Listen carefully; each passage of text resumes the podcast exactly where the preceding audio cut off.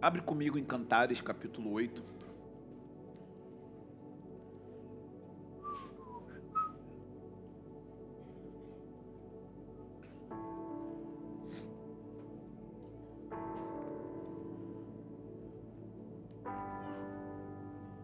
Uma coisa que o Senhor destacou para mim, na verdade, reavivou em meu coração, é que nós não queremos ser, e já temos dito isso, nós não queremos ser uma igreja que tem todas as coisas funcionando em ordem. Mas mesmo que a gente fale isso, no decorrer da jornada, a pressão de ser uma igreja normal é muito grande sobre a minha vida. E é como se viesse um espírito de medo ou de confronto dizendo que eu não sou autorizado a fazer essas coisas. Então, o que nós queremos ser, de fato, é uma comunidade, ser uma comunidade profética que tem o centro da vida gravitacional dela, tudo que gira ao redor dela, o que a gente chama de sala de oração. Porque às vezes a gente fala assim, o centro da nossa igreja é construir um lugar para a presença de Deus. E na cabeça das pessoas isso fica vago. Porque tipo assim, construir um presença de Deus parece uma coisa abstrata. Então, em, em palavras práticas, o que, que a gente está querendo dizer? Que a maior atividade da igreja não são os cultos de domingo, não são os grupos caseiros, eles são importantes, mas não é a maior, nem a central coisa. A central coisa que acontece é aqui, nessa sala, durante a semana. Construir um lugar para a presença de Deus, primeiro, começa com gente que está no lugar de oração. Porque hoje nós cantamos sobre o amor de Deus, sim ou não? Mas sabe por que a gente não entra na experiência do amor de Deus? Porque a gente não está no lugar de oração meditando sobre o amor de Deus.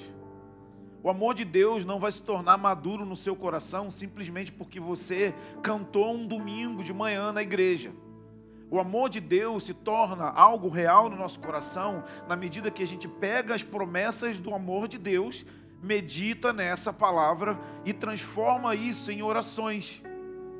E quando a gente faz isso junto, o poder da coletividade na oração é muito maior. Muito maior. Então, por vezes, a gente fica tentando equilibrar um monte de coisa, porque a gente fica com medo de ofender as pessoas, e aí a gente.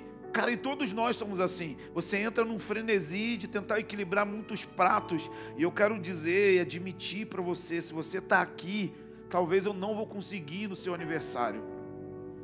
Talvez eu não vou conseguir no aniversário do seu filho. Talvez eu não vou conseguir nem fazer funerais. Mas uma coisa eu vou garantir: o seu pastor vai estar no lugar de oração. E se eu fosse jovem e tivesse um pastor que falasse isso para mim, eu ia vibrar. Porque se o meu pastor está no lugar de oração, ele vai ouvir a voz de Deus. E se ele vai ouvir a voz de Deus, ele vai ter a direção de Deus para a coletividade da igreja. E mesmo os líderes, todos os líderes de grupo, precisam ter o mesmo DNA. Porque é impossível, impossível, fazer com que você, isso é muito louco, fazer com que você entenda as coisas que a gente quer que você entenda se você está mal. Se você está mal, eu posso ficar aqui uma hora, duas horas, quatro, cinco, dez horas pregando. Não adianta, você não está bem com você mesmo. Mas como que faz para ficar bem com você mesmo? Só o lugar de oração. Eu posso te dar mil conselhos. Se você não está entrando no lugar de intimidade com Jesus, não adianta nada. Eu vou morrer e você também eu vou cansar, eu vou esgotar, eu vou estressar, porque eu falo, falo, falo, falo, conselho, aconselho, aconselho, e a pessoa não entra naquilo. E aí, cinco segundos, no lugar da presença de Deus, então tudo, tudo muda, tudo fica diferente. Então esse texto foi avivado no meu coração, e essa mensagem, a mensagem da intimidade, ela é fundamental e central para preparar a gente para os dias que estão aí e para que a gente tenha uma igreja saudável.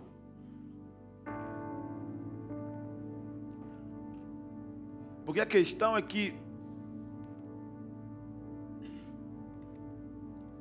viver a intimidade com Deus não significa que os seus problemas vão acabar.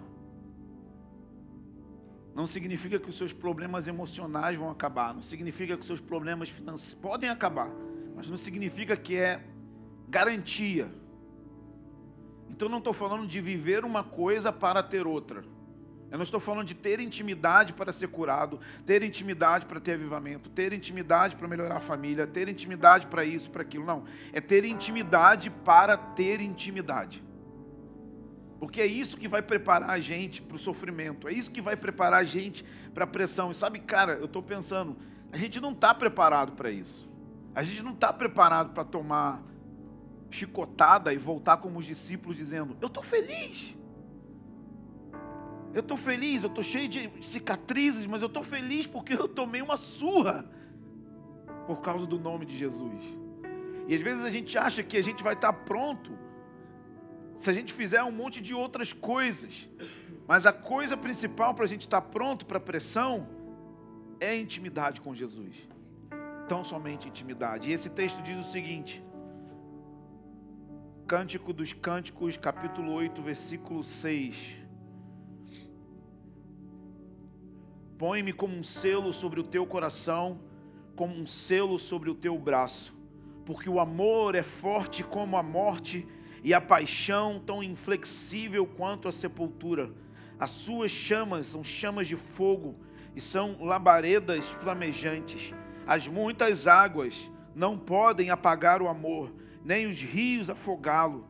Se alguém oferecesse todos os bens da sua casa em troca do amor, seria totalmente desprezado. Me põe como um selo, esse é o convite. Põe um selo no meu coração, Deus Põe esse selo na minha vida, no meu interior. Por que um selo?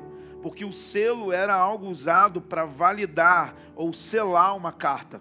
Quando enviavam uma carta, para você saber de quem era a carta, a, o rei ou a autoridade selava com o seu anel numa cera e aquela carta não podia ser violada. E se ela fosse violada, se o selo fosse quebrado, a mensagem não tinha mais validade. Então o que o Senhor está falando é que a gente precisa pedir um selo no nosso coração para guardar tudo aquilo que Deus tem falado sobre nós. Quantas coisas você já ouviu do Senhor, quantas coisas nós temos ouvido do Senhor, juntos ou individualmente, e no decorrer do tempo, dos meses, lá está nós, desanimados. Lá estamos nós, caídos. Lá estamos nós, acreditando nas mentiras sobre a nossa vida. Quantos se identificam com isso? Eu também. Eu também.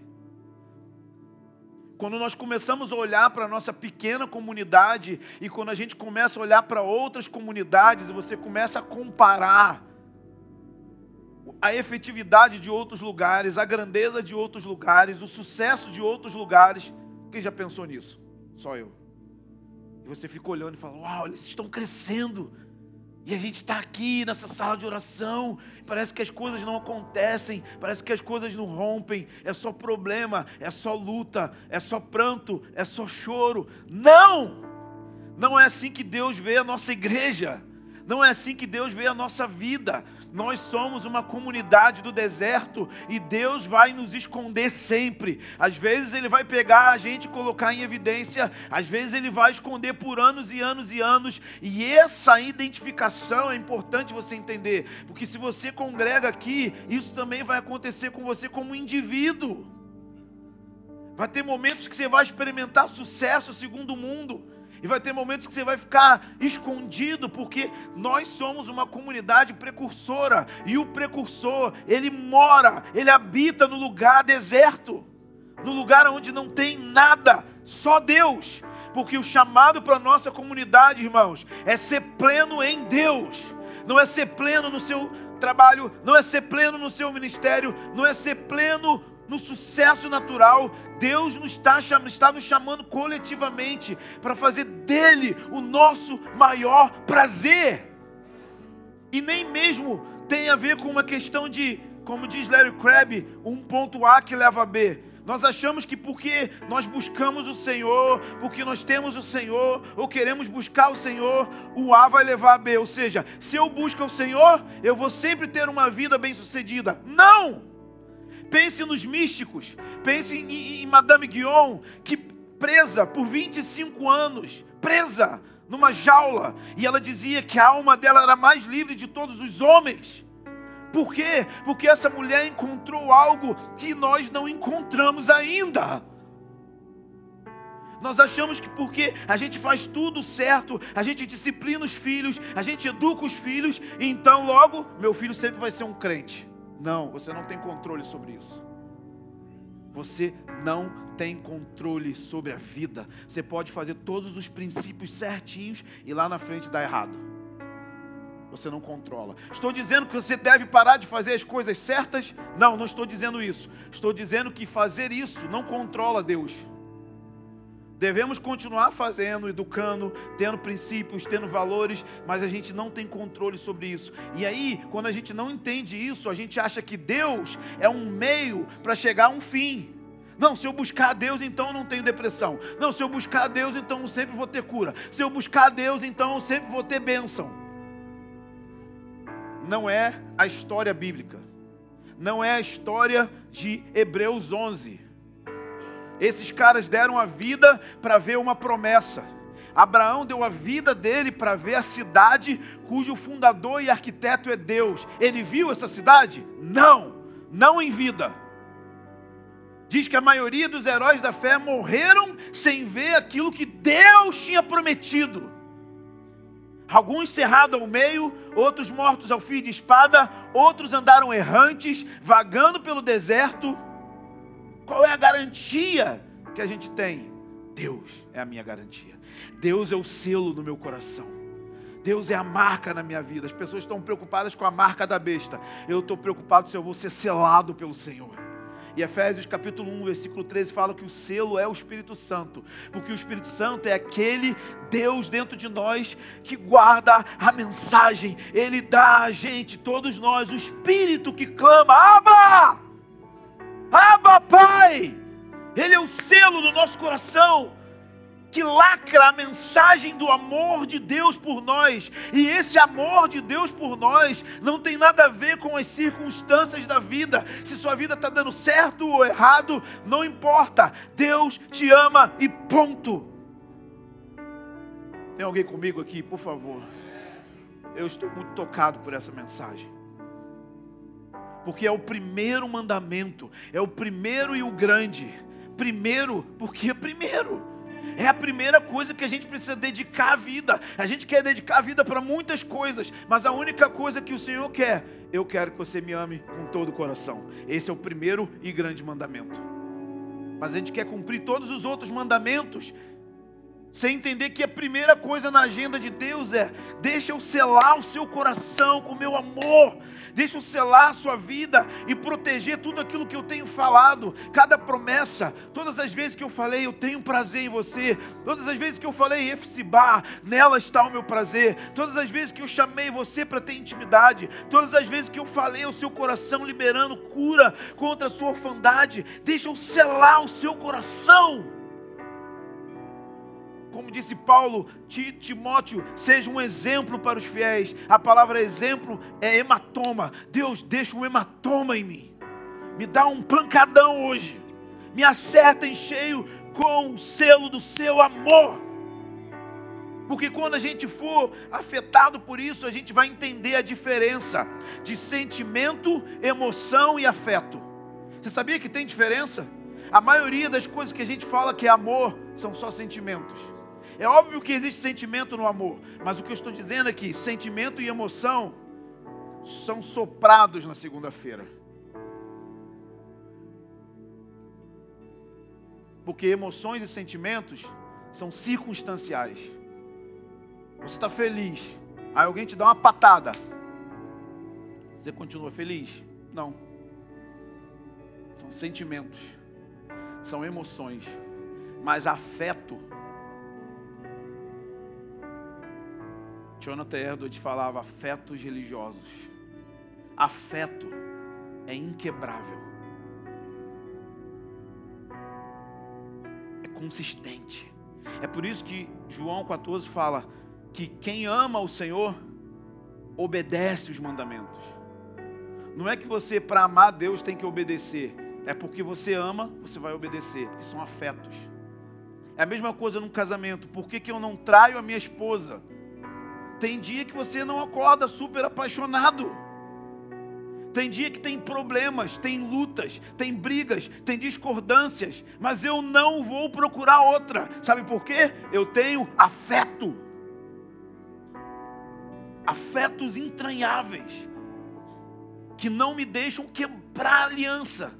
Sabe uma coisa que o Espírito Santo falou comigo na sala de oração? Vocês, nós somos uma comunidade de afetos afetos por Deus e afetos um pelos outros. As pessoas vão vir para o nosso meio, vão ver, ali tem afeto.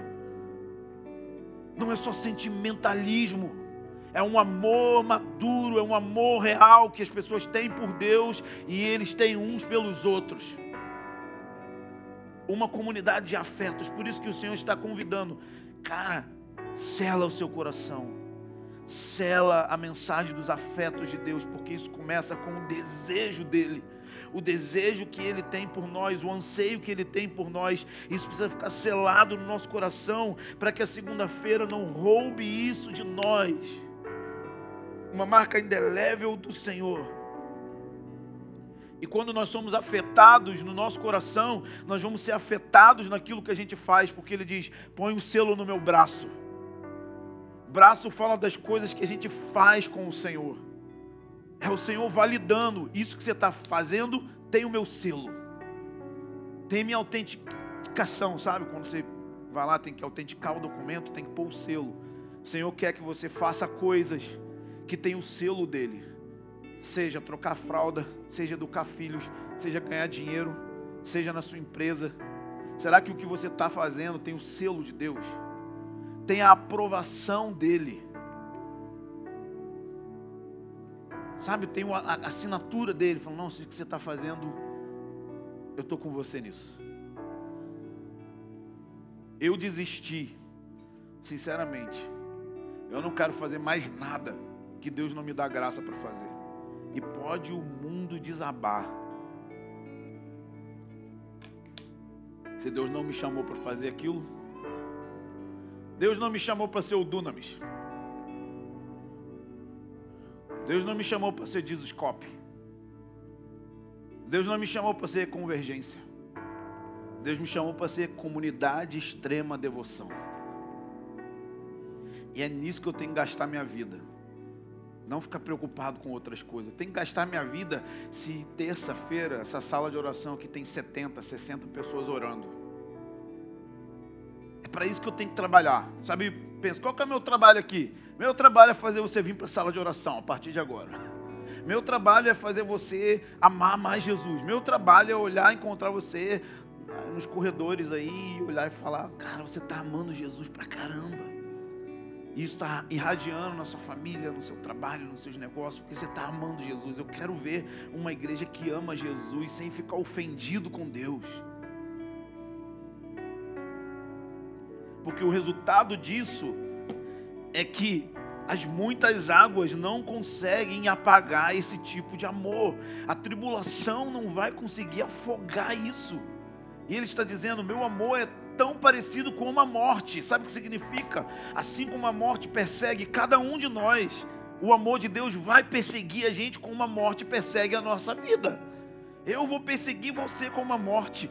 E quando te encontrar, podem vir rios, águas. As pessoas vão tentar fazer troca com você pelo amor, mas você não vai negociar com aquela expressão em inglês, no compromise. Não, não, não tem comprometimentos.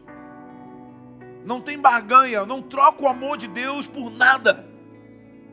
Nem por uma noite de prazer, nem por uma agenda, nem por dinheiro, nem por sexo, nem por nada. Eu não troco o amor de Deus por nada. As águas vão vir, as dores vão vir, a pressão vai vir, a tribulação vai vir, mas elas não vão conseguir apagar o amor. a nossa oração principal hoje é: Deus, sela o meu coração com o seu amor, de maneira que podem vir as muitas águas e elas não vão atropelar a minha vida. Nossa história profética pode ser muito legal, mas a segunda-feira é chata pra caramba. Só que é lá, na segunda-feira, que a gente vai ver o amor a Deus. Isso que o Senhor está fazendo no mundo inteiro. Ele está chamando pessoas para ter intimidade com Ele. Intimidade com Ele. E a resposta de intimidade com Ele é amar a Deus com todo o coração, com toda a força, com toda a alma, com todo entendimento. E a gente faz isso junto. Por isso ele fala em Efésios 3, para que juntos conheçam quão largo, quão fundo, quão grande porque juntos nós vamos experimentar uma medida maior do amor de Deus por nós, por nossa família. E sabe, a única coisa que você precisa fazer é ficar diante dele, falar: Deus, eu não sei sobre esse amor, Deus, eu não tenho essa experiência, então eu peço, sela o meu coração, sela o meu coração, sela o meu coração nessa manhã, re, reaviva a mensagem da intimidade com Jesus, reaviva a mensagem de ser Maria, de ser Davi, de ser uma pessoa de uma só coisa, reaviva a, a mensagem de permanecer em Ti, de permanecer em Ti, porque sem você nós não podemos nada, nada. Desperta-nos para o lugar de oração. Desperta-nos para o lugar de sentar aos seus pés. Desperta-nos como essa mulher de cantares. Dá um gemido no nosso interior. Deus, marca-nos. Marca-nos. Marca-nos. Marca-nos. Marca-nos. Remove para longe daqui as cinzas, a mornidão, a ferida,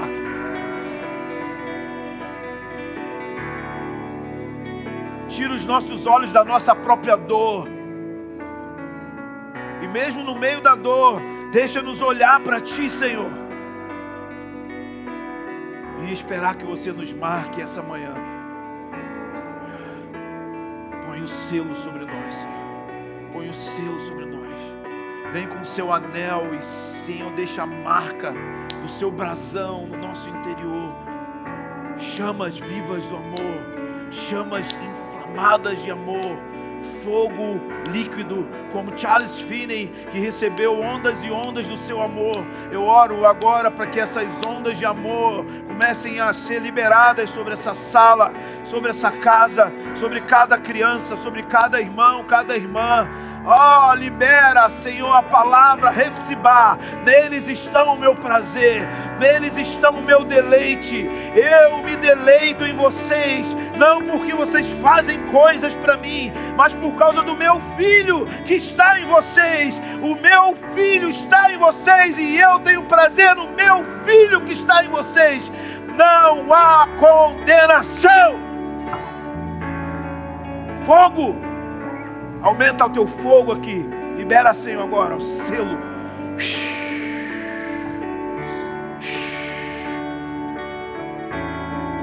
Espírito de tédio, vai embora.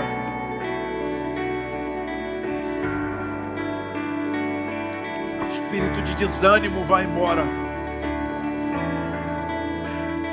Pai, eu oro por uma geração enlouquecida por Jesus, enlouquecida, desequilibrada que vão jejuar, orar, ficar diante das Escrituras, não porque querem algo em troca, mas porque querem você.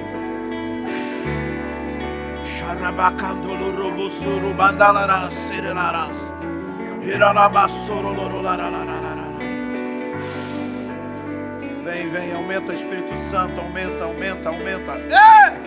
Aumenta, aumenta, aumenta, Senhor. Libera, Senhor, libera, Senhor. Libera, Senhor. Chamas de amor. Chamas de amor.